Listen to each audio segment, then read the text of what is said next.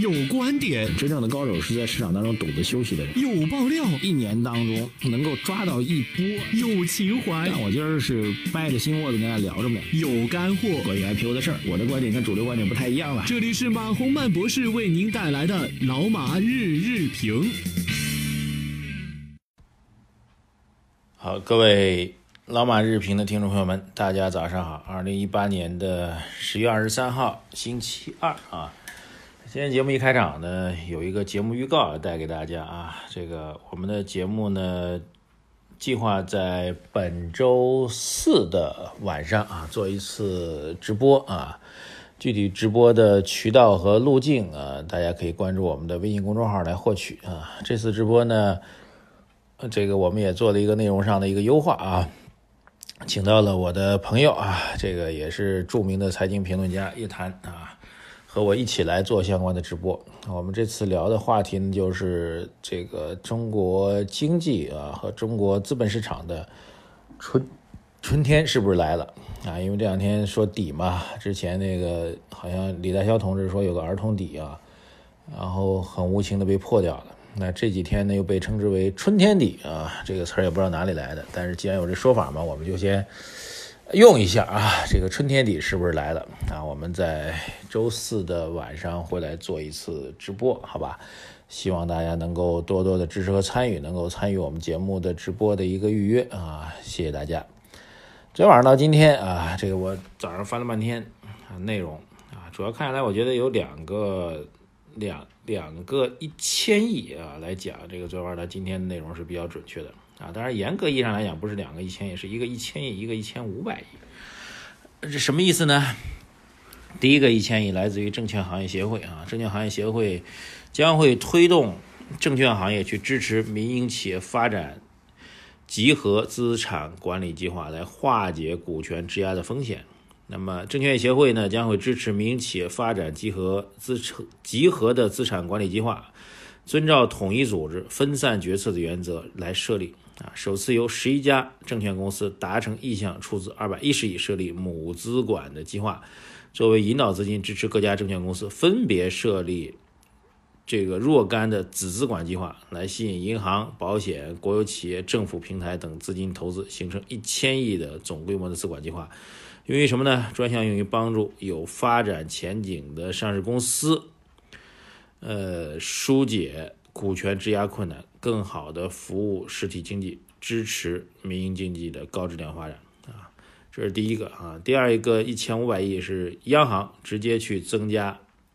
贷款和再贴现的额度一千五百亿，干嘛呢？发挥定向调控、精准滴灌的功能，支持金融机构扩大小微民营企业的信贷投放。这两件事情呢都挺有意思啊。这个大体方向呢。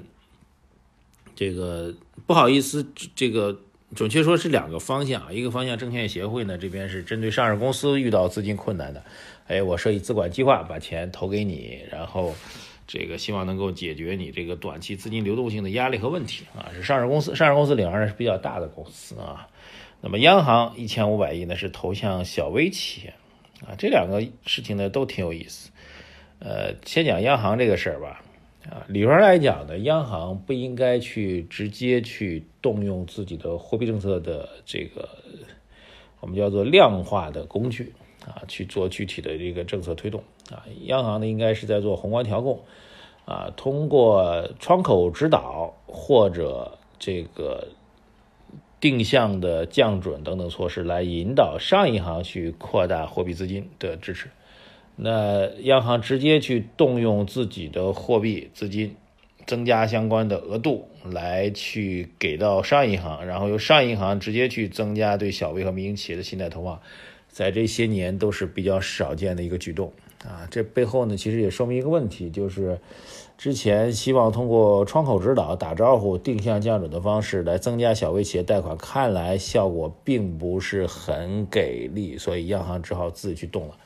呃，央行增加的这部分货币资金呢，会形成我们叫做高能货币啊。各位可以去查一下，百度一下高能货币什么概念啊？高能货币会产生比较大的一个货币乘数的效应啊，对整个社会的货币资金供给都会比较明显啊。所以这件事情呢，给我们两个点。第一个点呢，就是之前的窗口指导类的措施对小微企业贷款支持力度看来总体效果没有达到预期，或者现在需要快速加码。第二个，央行都直接出手了，说明这事儿是下定决心，一定要形成直接性的改善啊。换句话说，小微企业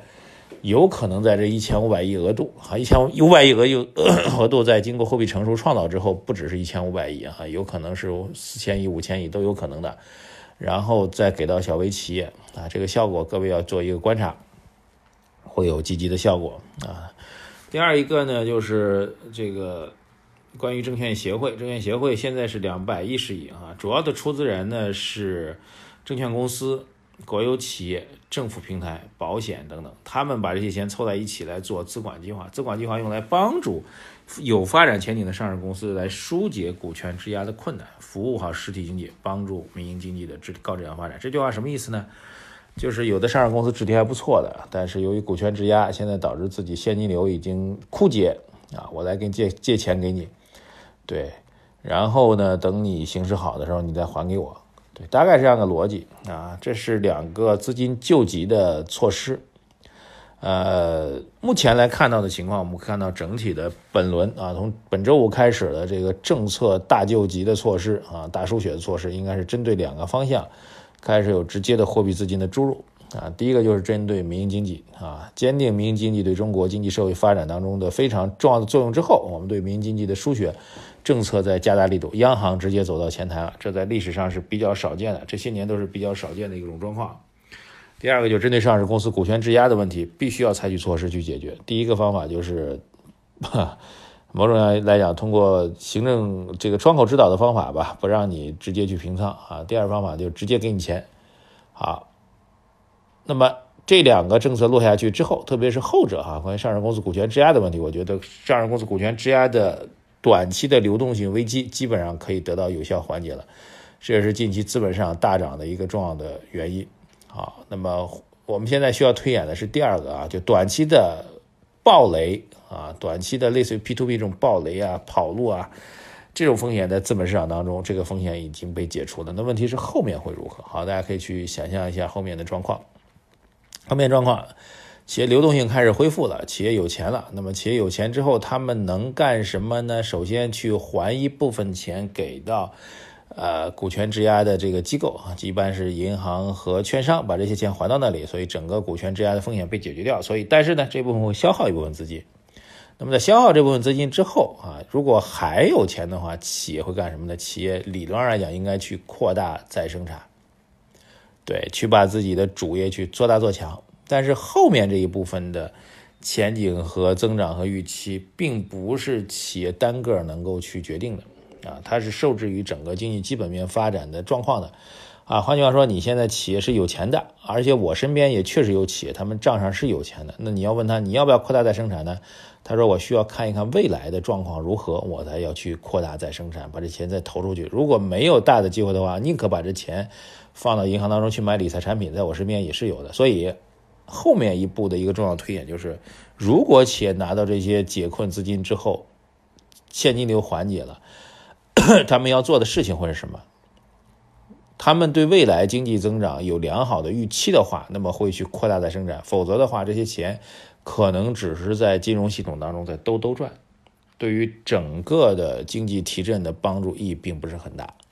这就是我们需要从第一步迈到第二步，所以现在是第一步，我觉得大势基本上已经确定了，各种措施都给定之后，啊，股权质押继续暴雷，导致 A 股市场继续下跌惨跌的格局应该不大会去再出现了。但是问题是后面对于整个经济基本面和扩大再投资的信心和动力有多大，我们需要再做观察啊。那么反馈到政策层面呢？政策现在支持和解决的主要方向呢，还是在。解决股权质押的问题上，那么在解决股权质押问题上，未来经济增长的良好预期又从哪里来产生呢？后者如果能够有，